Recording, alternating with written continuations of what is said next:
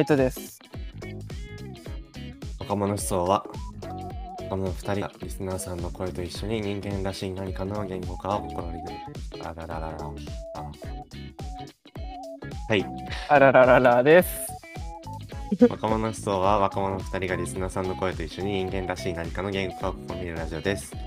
今週も考えたことはあるけど分かっていない。そんな何かについてゆるりと雑談していきます。今週の何かは何ですか、はい。今週の何かは、笑いのツボです。笑いのツボね。はい、笑いのツボ。その心は？心は。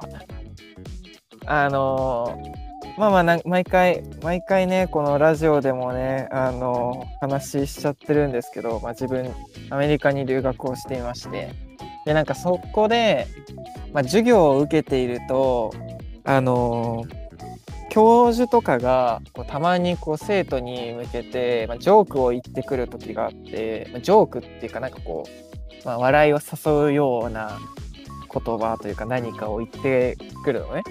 でなんかそれに対して同じ授業を取っている学生の子たちは笑ったりするんだけどはいはいはい。あのー笑えなくて 笑えないのよ。えいやなんか何別にそのまあ何キャップズってその教授の言ってることが分からなくて笑えないならまあしょうがないんだけど言ってることは分かってるのに笑えないっていう。まあ、ちょっとさやっぱまあねそうねそれこそちょっと置いてかれた感じにはなるじゃない？気持ち的にみんな笑ってるのに笑えないんだよ。まあまあまあ。迫害されてるというか。いやまあそうね、まあ、そうそうそう、まあ、気持ち的にはそういう感じよ。まあ、だからこの違いってなんだろう？みたいな。このズレって何が原因なんだろう？みたいなところについてちょっと今回は話したいなと。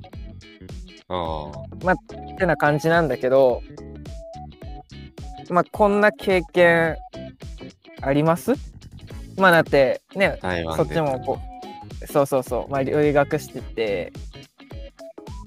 どうだろうね。単純に俺が理解してないだけの可能性もあるけど、うんうんうんうんあんまり感じたことはないかな。あそうあ、でもどうなんだろう。授業特有、学部特有の空気はあるかもしれない。あー、まあ確かに。ちょっと哲学とかだとなんかジョークを言える雰囲気ではない気はするけどね。あ、いや逆なんですよ。あ、逆なんだ。あの、なんか集まってくる人ちょっと変わってる可能性もある。あ あー。え、ジョークを言いまくりってこと？えそういうわけではなくて？いいいいってわけでもないんだけどね。その、たまにその、哲学って、その授業、その理論とか学説の説明をするのに、実際にその、起きた出来事とかを説明する必要があったりとか、例えば分かりやすい話、倫理とかって、めっちゃこう、うん社会との結びつきが強いから、うん前その、あったじゃないですか。クリス・ロックのはいはいはいはいはい。ジョークを奥さんにか、奥さんがその、あの、なんだっけ、治療中だったんだっけ？かなんかで、そうだね。髪が生えてないことを、ちょっとブラックジョークというか、まあ、あれをジョークとするかどうかは人次第だとは思うんだけど、うん。ああいう出来事を実際に授業で取り扱って、まあ、説明としてね、でこれはうん。倫理的にはこうですよとか、ただ、〇〇さんの学説によると、なんとかかんとかで、ね、説明したりする時があるから、まあ、そういうのでちょっとなんかうん。話として、ポロッとこう、ちょっとジョークが出たりとかはあるのかもしれない。あー。あとはなんかなるね、いや、どうなんだろうな。これは、あの本当に学部特有だから、これはもう分かんなくていいんですけど、あの時間と空間の授業を受けていたときに、時間と空間の授業ってすごい、はい。精神と時の部屋みたいな。まあいいいやや。それでなんか時間っていう概念わかんないのか。こう2次元だったり3次元だったりいろんなこう角度で受け取るから、うん。我々の一般的な感覚で言う時間とまた違った捉え方をするわけね。でまあうんなんか、そういう授業を受けてたんですけど、まあ、授業結構伸びてチャイムが鳴っちゃうみたいなことあるじゃないですか。ああ、こっちチャイムなんないんだよね。ああ。じゃあ、以上ということで。いやいや、チャイム鳴るじゃゃん。日本とかでも鳴るじゃん、チャイム。ん。そうね。じゃあ、なんか授業終わりだ、みたいな感じの空気。うん先生がまだ授業じじその続行してて、うんうん。長いなぁ。ちょっとなんかそういう長いなぁみたいな空気が一瞬流れた時に、先生が、いや、今紹介してる誰々さんの理論で言うと、俺らの授業はまだ終わってないから続行するね、みたいなこと言い出して。まあ、あれはちょっとね、なんていうか、知識を要するウィットな笑いというか。ああ、まあブラッ。クジョークともちょっと違うけど、ブラックジョークもやっぱさ、こう、文化的な理解だったりとか、知識試されるじゃん。うん。そういうところを、まあ、ちょっと見たりするんかなっていう。あまあでもまあ、台湾のジョークはそんな感じです。あ、なるほどね。えじゃあやっぱそれ今の話で言うとやっぱその笑いのズレが起きるのってやっぱその文化的な部分だったりだとかやっぱその環境の部分が違うからっていうのが一番大きいってことになるのかなまあ、そんな気はするよね。まあ、なんかすごい浅い推論だけどさ、よくありがちなのはさ、日本が島国だからみたいなさ、ああ外国文化の流入がなかったからこそ、そんな、なんていうの、フォーカスしなくてよかったみたいな。なんかその、うんうんね、ユダヤがなんちゃらかんちゃらとかさ、黒人がなんちゃらかんちゃらみたいな。実際、うんうん。うん乏しいじゃん、我々の日本人のさ、そういう方面の知識とか。主語は大きいかもしれないけど、うん。それはありそうな気がするよね。確かに。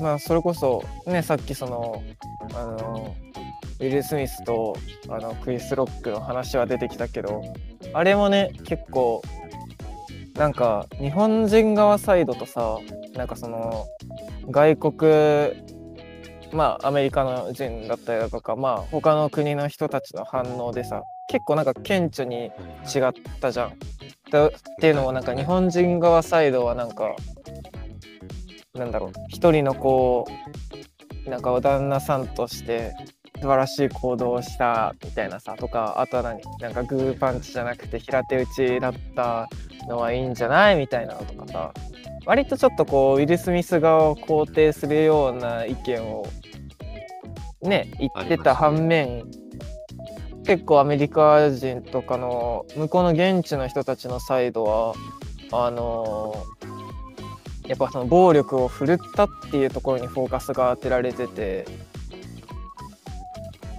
ジョークをジョークとして捉えられてなかった部分はどうなんだみたいな感じの意見が多分多かったと思うんだよね。だからまあなんかそういった部分もねだから割と俺が感じるようにその笑いのズレというか、まあ、笑いのツボのズレみたいなのがはっきり出てるなって結構思ったりしたんだけど。はいはい。あでもあれ？そうね。まあ、あれはな、ちょっと笑えなかったけど、俺は。そうね俺も笑えなかったかな。いやだからやっぱそこもね、まああれに対しては割とさ、なんていうんだろう。うん。ボケに対する共通認識は、まあそんな、なんだろうね、ブレてないんじゃないかなって気はするけどね。その、あなんていうの、日本人以外が批判してるのってさ、その、あうん殴っちゃったことを批判してるわけであって、みたいな。他にも方法あったんじゃないの？みたいな切り口あったような気がする、俺の記憶では。あーなるほどねそう。でもでも実際、会場で笑ってる人いたから、なんとも言えないけどね。うん。うん。クリス・ロックがボケた、ボケたってなんか言うとすごい、あの、おちゃらけた風に聞こえるけど、それ言った時に笑い声が聞こえてたから、実際、それ面白いって思った人はいたんだろうけど、うん。まあなんかちょっとさ、話ずれるけど、うんうん。あれをさ、なんで日本人はオッケー、オッケーじゃねえわ。よくやったみたいな。ウィル・スミスよくやったみたいな空気になってたのに対して、うん。他の国、まあ主にアメリカとかわかんないけど、うん。まあ批判的だったのかなっていうのを一回、まあその、授業で取り、授業で例としても出たことがあったなんで別れたんだろう考えた時にさ、うんうんうん日本人って、あの、義理っていうさ、概念があるじうん。ゃん。あの、義理チョコじゃない。うん。人形ドラマとかさ、そういう、やらねばならぬみたいなさ、あー、なるほどね。ああいう感覚的な部分が、うん、そういうその、ウィル・スミスを支持するっていう行為を後押ししてるんじゃないかっていうのが、あー。何？夫はこうあるべきだみたいなそうそうそう。部分がより強く働いてるみたいな。そうそうそう。家長性みたいなのっていうのは、まあ、今としては、なんていうの、我々の認識にはあったものではなくなってきてるけど、うんうん。いまだにでもなんかね、潜在的に生きてきてる、生きてるような気はすんだよ。今生きてる人の中でも。よくないよねって言ってる中でも。潜在的に影響を受けてる部分はあるような気がしてて、だからなんかあそうー。な逆に言うと、義理とかってさアジア中国とかはあるから置いといて、うんうん。まあ、ちょっと日本とは認識違うけどうん。うん。アメリカってそういう概念がないじゃん。プライドとかなんか類するものはあっても義理にさ対比するようなものってないじゃん。そうだね。で逆に言うとさ向こうってなんていうの？まあすごい簡単な話さ多民族国家だったりするからさ。う。ん。調和の方が大事なのじゃなんじゃないかなっていう。あだからその個人としての矜持だったり、まあ、義理を尊重する以前に、まあ、そこのライン超えたらダメでしょっていう。のさそれやったら調和が崩れちゃうんじゃないのみたいな。そういう価値観が強く出てんじゃないかなとか。あー、なるほどね。思わなかったり。はい。戻しますか。喋りたかったけど。いや、でもちょっとですね、いや、わかるかもしれない。その、調和を乱さないようにするみたいな。かもね、その調和をね、なんかね、仕切ってるやつもいるような。っていうのもなんかその、うんアメリカにいる人たちみんながそれを持ってるかって言われるとそうじゃなくて結構なんかそのアメリカの文化を構成してるなんか上のトップの層たちがその調和みたいな部分を作ってそれをなんか無理やり押し付けてるような感じはするかも。っていうのもなんかそれこそ今その教育の授業を取っててなんかその、はいはいそれこそその何アメリカのね多民族国家って言ったけど、まあ、まさにそうでなんかいろんな国からその移民としてアメリカに入ってきてアメリカに生活するような人たちがね多くなったわけじゃん歴史的に見ても。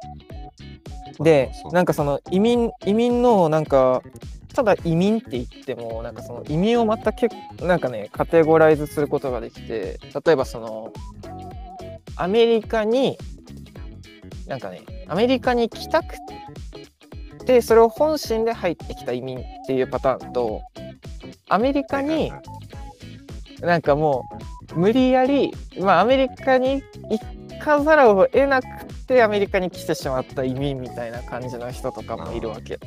まあ難民とかに行ったらちょっと近い。そうそうそう。まあ難民はまたちょっとまた話が変わってくるんだけど、まあ、まあそういううん、っていうパターンのなんか、まあ、移民がおって。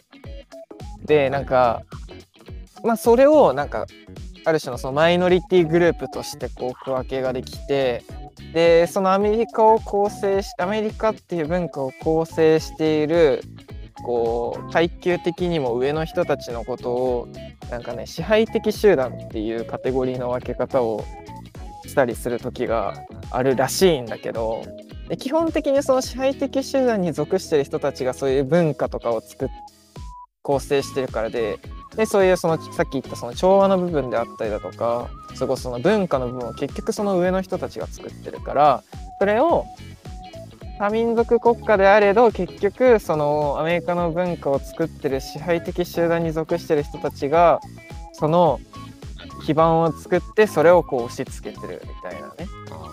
結局は格差があるみたいな。そうそうそうそ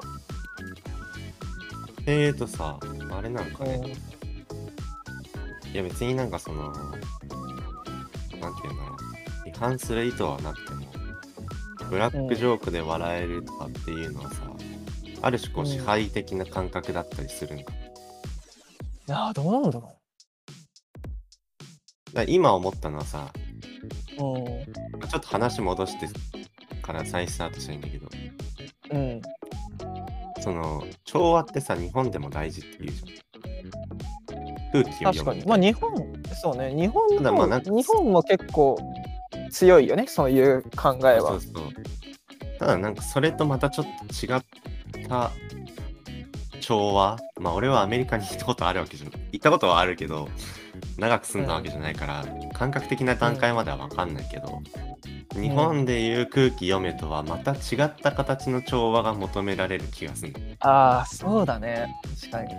そうかも。日本ってこう、やらないことで保つ調和みたいな。はいはいはいはい。行動の方向性がネガティブに働くみたいな。うんうんうん。言わ言わないとか、まあその控えるとか。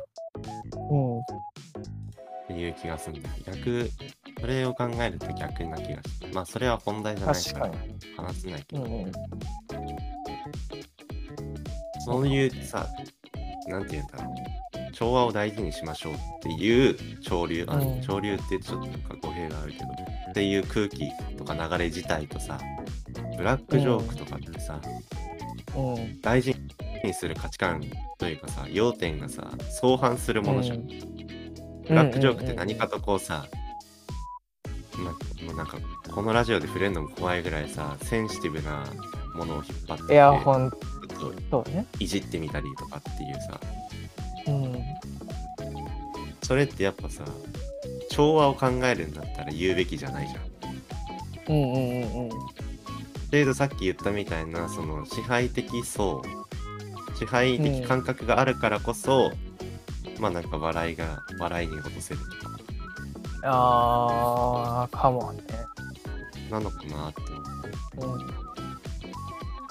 でも確かにさそれ確かにってかそうそれこそ話聞いてて思ったけど特にアメリカなんかは割とさそうなんか社会問題とかに対して結構敏感な部分が強いと思うわけ。まあそれはねそうそう。多分その国家的なその何？構成のされ方的にもさそのいろんな人たちがいるから余計にいろんなこう問題に対してセンシティブになっちゃってる部分があるなって、まあ、こっちに住んでて思うんだけどさ。ってなるとさなんかその、まあ、余計にやっぱちょっとなんでだろうって思っちゃうのがある意味そのブラックジョークってわかんない。時にはその自分とは違うその民族の人たちに対してのジョークを言ったりするわけじゃん。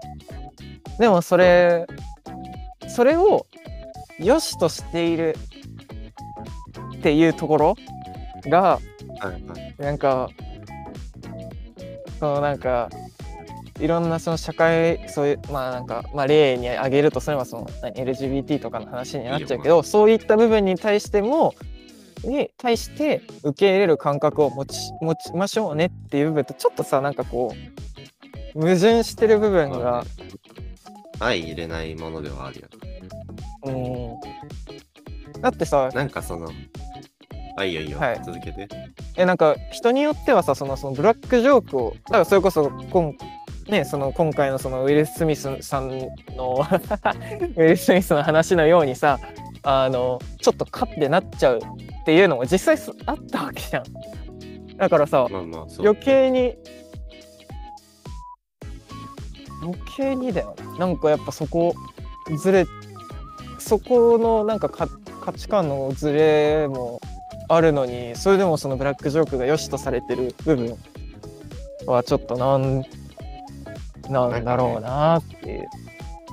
あの、ここで一個白状しとくと、俺はスタンダップコメディ嫌いじゃないよ。から、まあでも、いい、いい、いいやんっていうのは、その、新しい視点を入れるという意味で聞いてほしい。はいはいはいはい。うん。俺がスタンダップコメディが面白いって思うのは、うん、実際の被害者を想定しない段階で笑うのが面白いからって思ってる。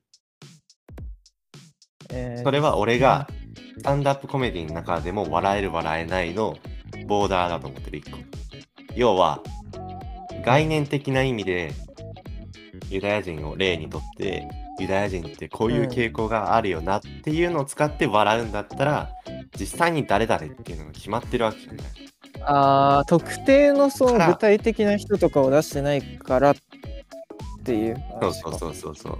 う。うん。でまあそのまあそれでもなおそのじゃあその民族のどの部分を取ってくるかっていうのでも、まあ、笑える笑えないは変わってくるんだけど、うんのままあまあまあまあまあスタンダップコメディに関する笑える笑えない一個のボーダーとして具体的な被害者がいるかどうかみたいなうん。その具体性をどこまでににするかっていうのもまた問題ではあるんだけどねうん。でその点で言うまあと俺が多確かに分そうそうそうクリス・ロックの冗談を笑えなかったっていうのは実際、もう思いっきりさ一人の人を例にとってそれをなんか笑いのネタにしてみたいなのは俺は無理だなって思う。うんうんうんうんうん。でも実際なんか確かに。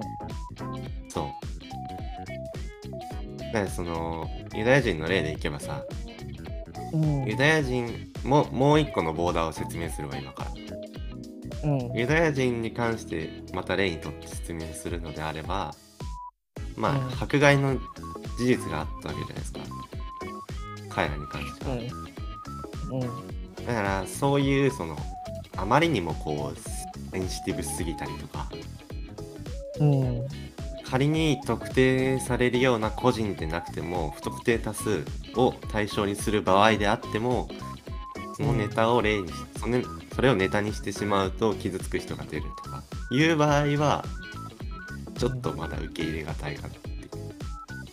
あで逆に言うと、まあ、身近な例に行くとあうん。京都人京都の人ってすごい湾曲的に気にこう言ったりするわけじゃん。うんうんうんでそういう部分って別に例にそのそれをネタにしたところで本人たちが気づくことはあんまないんじゃないかなっていう。ある程度こう本人たちも自認してるんじゃないかというか。あだから別に例ネタにしても大丈夫かなみたいな京都人はなんちゃらかんちゃら関西人はなんちゃらかんちゃら関東人はなんちゃらかんちゃら。みたいなネタは俺は普通に笑えるかなああまあ確かで実際俺は生まれも育ちも関東だけど関東人として一括りにされて関東人の一個のこう性質を例に出されて、笑いにされてもあ確かにそれは関西関東人だわみたいな笑い方をする気がする。あー確かに。なああでもそうかもね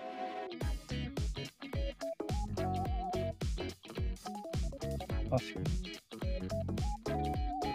なんか結構そうだね。なんかそのとそその特定の人じゃなくてもっとその概念的な部分について触れてる場合は笑えるっていうのは結構同意できるかも。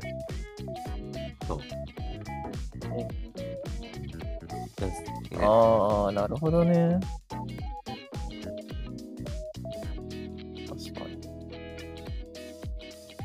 まあなんかあわかんないスタンドアップコメディ見てるとかなりギリスレスレギリギリな部分もある気はするけど。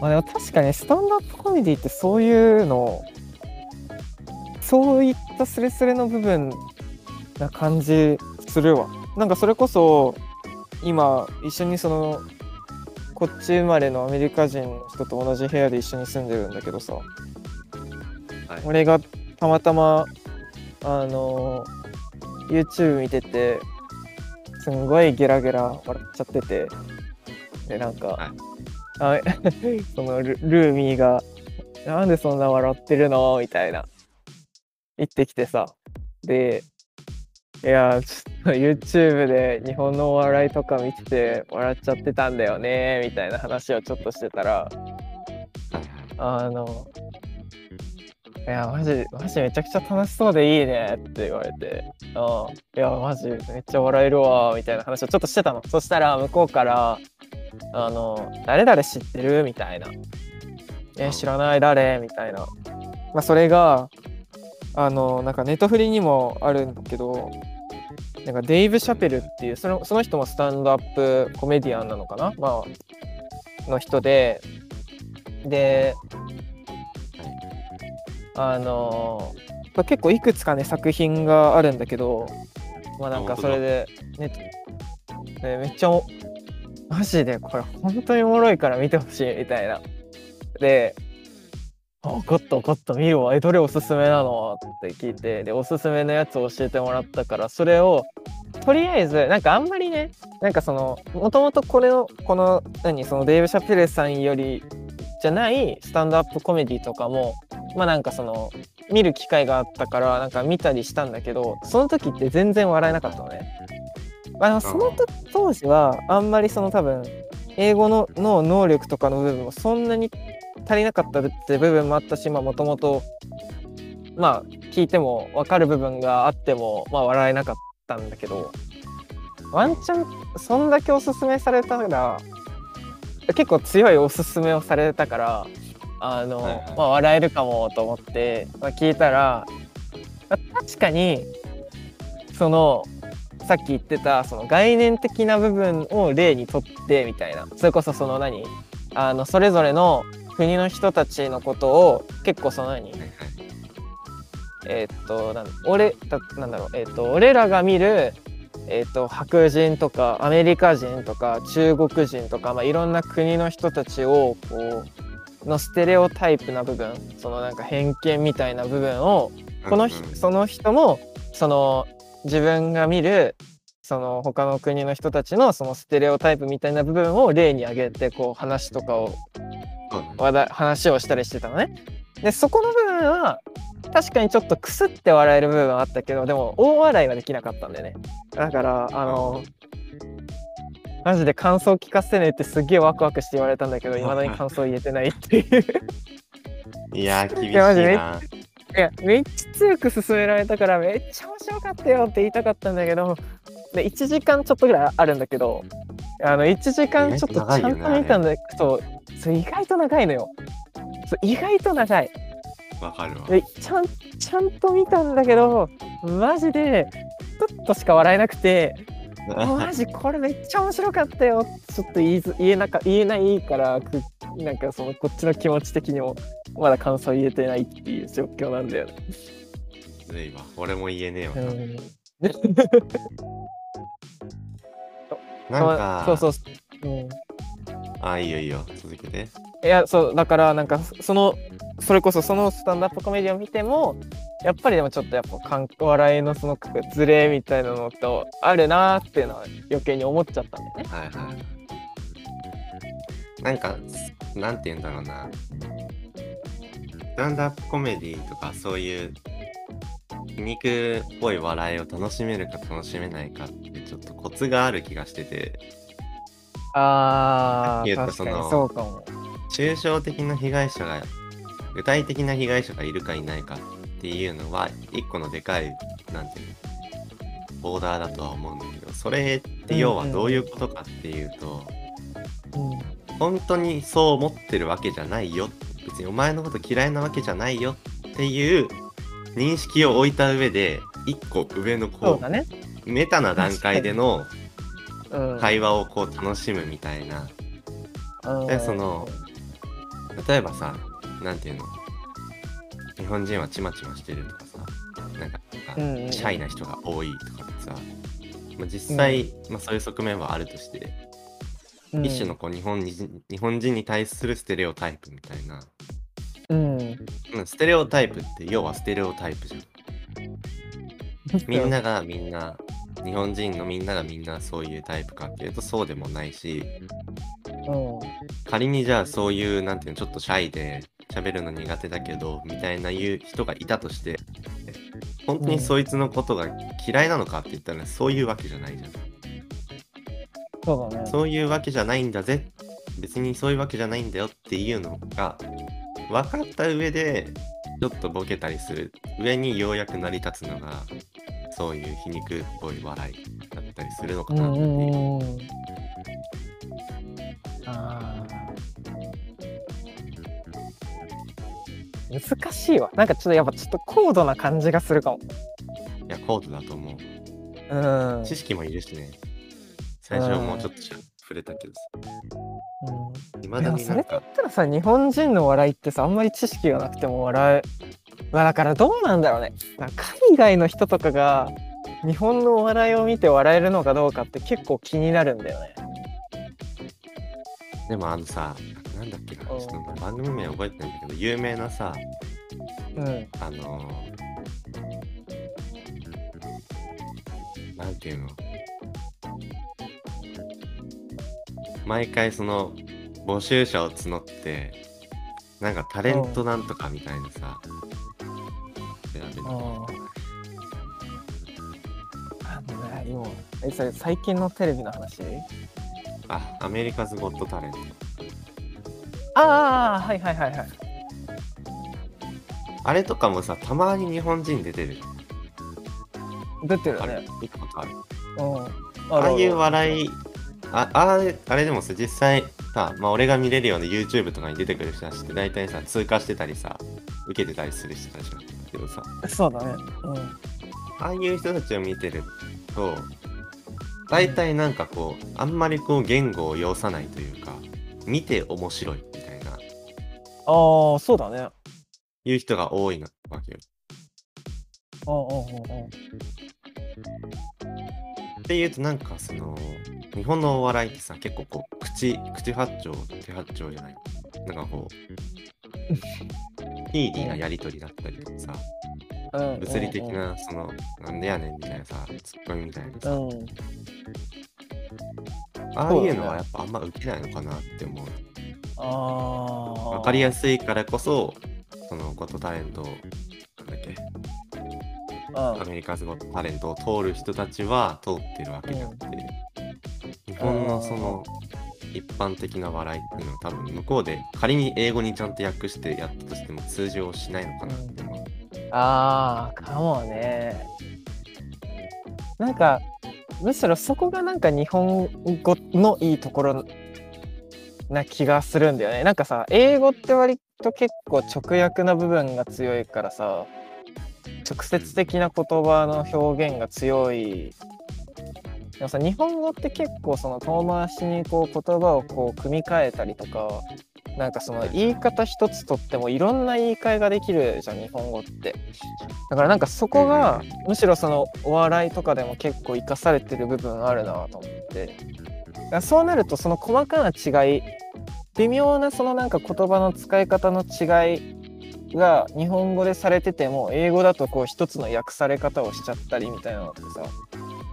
それこそその何映画の映画の翻訳何映画の字幕とかさやっぱそういうのたまにやっぱ出てくるわけよ。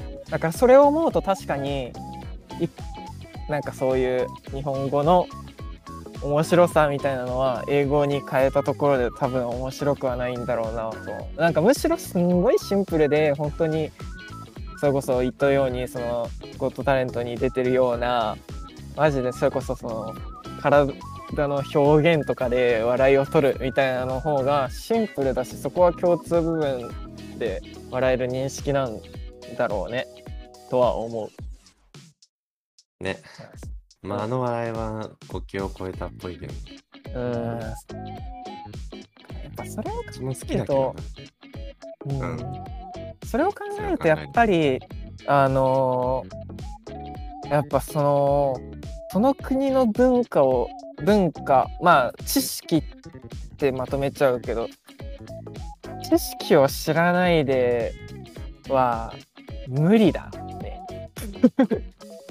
その、確かに。うん、俺らがアメリカ人だったら日本行っても面白くないかも。うん。結局やっぱそこなんだろうな。その文化とか、やっぱその国のバックグラウンドについて深く知らない限り、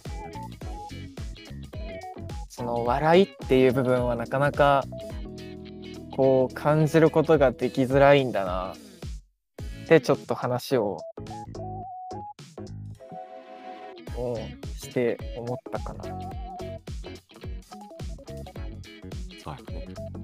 まあでもうん、理解したいな。アメリカの笑だからそうね理解するまでに落とし込めたらえでもねえでもえー、としたら俺はまだアメリカに染まりきれてないっていう言い方になるよ。い。いや、さすがに理解をしいや理解をしきらないといいけない。いやどうなんだろうね。理解しないといけないのかな。理解した上で。ないあないけど、まあ理解をしたらまた面白いあのまた違った世界は見見えるわ確かに俺がそもそもそういう笑いが嫌いじゃないから理解したいっていう話だよああなるほどね。実際なんかその、なんて言うんだろうね。自分の感覚に落とし込まなきゃいいんじゃない？そういうステレオタイプ的なものはさ。あそうだね。確かに。そういう風な笑いに引っ張って来られるようなイメージってさ、うん。俗に言うみたいなさ、俗に言うなんちゃらかんちゃら、世間で言うなんちゃらかんちゃらとかさ、ちょっとうん。ひねくれた人の思うなんちゃらかんちゃらなわけだってさ、うん。あそういう認識する人がいるんだっていう勉強をする意味では、まあ、ちょっと理解できるように頑張ってみようかなっていうのは悪くない気がするよ、うん。そうね。向こうの人の価値観から言うと日本人ってこうやって映るんだとかうんうんうんうん。みたいなのを勉強する意義はある気がするうんうんうん確かに。ということで世界史をまた一から。まあまあそれは違うんですけど。えぐいな。だいぶ遡らなきゃいけなくなっちゃうそうですね。まあそんな感じで今日はい。はい。どうでしたか？なんか印象に残った部分。あでもなんか、なんて言うんだろうね。そういうアメリカ的な笑いに対してあんま深く考えたことなかったから、どっから俺が笑えるんだろうっていうのは、そのさっき言ったそのうん。具体的な被害者がいるのかいないのか。で、抽象的な被害者を想定したときに、その、出来事が再三すぎたとか、生産すぎたとか、うん。そういうものであるのかないのかっていう、少なくとも2つのボーダーがあるっていうのがあった。分かったことは面白かったな。うんうんうんうんはい。そうねなんか俺もなんかそれこそあみんなこうあそれこそその何教授の話に関してもそうだしスタンドアップコメディの話でもそうなんだけどみんながそういう部分で笑ってるっていうその笑ったその結果に対して毎回俺はあこういうところであの周りの人たちは笑えるんだっていう捉え方をずっとしてきたからあんまりそのなんかこのその笑えるそれこそその、まあ、さっき言ったそのボーダーの話であったりとかその笑えるその本質的なところって何なんだろうみたいなところについてあんまり考えてなかったから、まあ、そこがちょっとこう割とこう落とし込めれたのは良かったかなっていう感じですね。えー、はいということで終わります。はい、終わってください。はい。若者思想は番組ツイッターの DM、マシュマロにて話してほしいお題やトークテーマにまつわる皆さんの考え方や経験談を募集をしています。番組ツイッターは、アットマーク、ユースアンダーバーフィロ。マシュマロや僕ら個人のツイッターも概要欄からアクセスすることができます。皆さんのお便りお待ちしています。今回もご視聴ありがとうございました。ありがとうございました。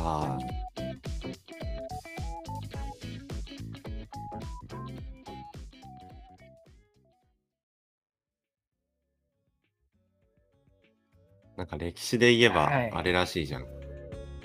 そのはい変わったらしいね教える範囲というかえ、そう？な全然知らんかった。なんかあれみたいよ近代重視で日本史と世界史を分けずに歴史総合みたいな。へえ、え、や何それ？高校の話？中学？高校じゃないか。あ、そうなんだ。えじゃあ何？もうなんか原始とかなんかそのめっちゃ昔の紀元前とかの話は割と本当に浅くしか漁られないようになるってことかな。なのか。そうなんか一応図説とかは載せるんだけど、さらっと最初に触れる感じねえ。でやるみたいな。まあちょっとあのソースを覚えてないのであんま信用しないでほしいんですけど、でもっていう話を聞いて確かになんか俺らがさ歴史の授業を受けてた時ってさまあ俺らに関わらず多分俺らの周りの年代とかもそうだと思うけどなんか現代史めっちゃさ軽く足そうそうそう。かけてたじゃないけどさなんか本来だったら全部同じぐらいの重要度でやんなきゃいけなかったんだろうけど、結果としてこう、後半の方が時間が忙しくなるからみたいな適当に流す、まあでもね。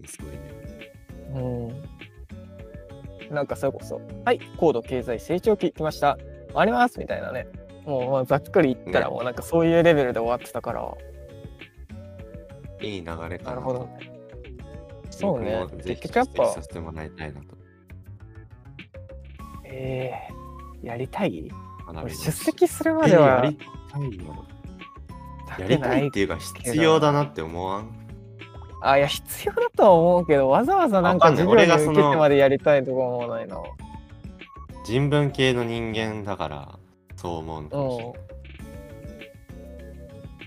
あの学び直したいなとは思うけど別になんか学校に行くっていうそのそのえそれはそれは冗談じゃん。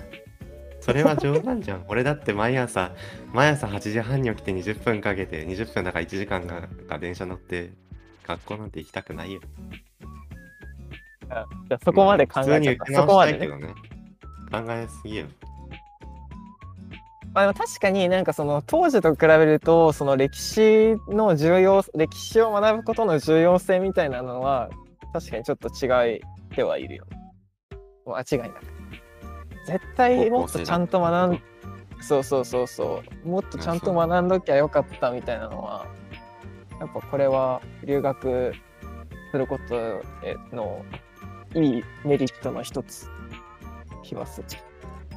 まあだから、なんか、近代史、まあ、近代史からとかちょっとあやふやなんだけど、後半に力を入れるっていうのは確かに実践的でいいなってうんうんうん確かに思ってました。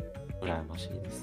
まあ、徐々に教育も良くなってるから、ね、最近はい、最近というか今の教育受けてる人ちょっといいなとか最近思ったりしてます。確かに。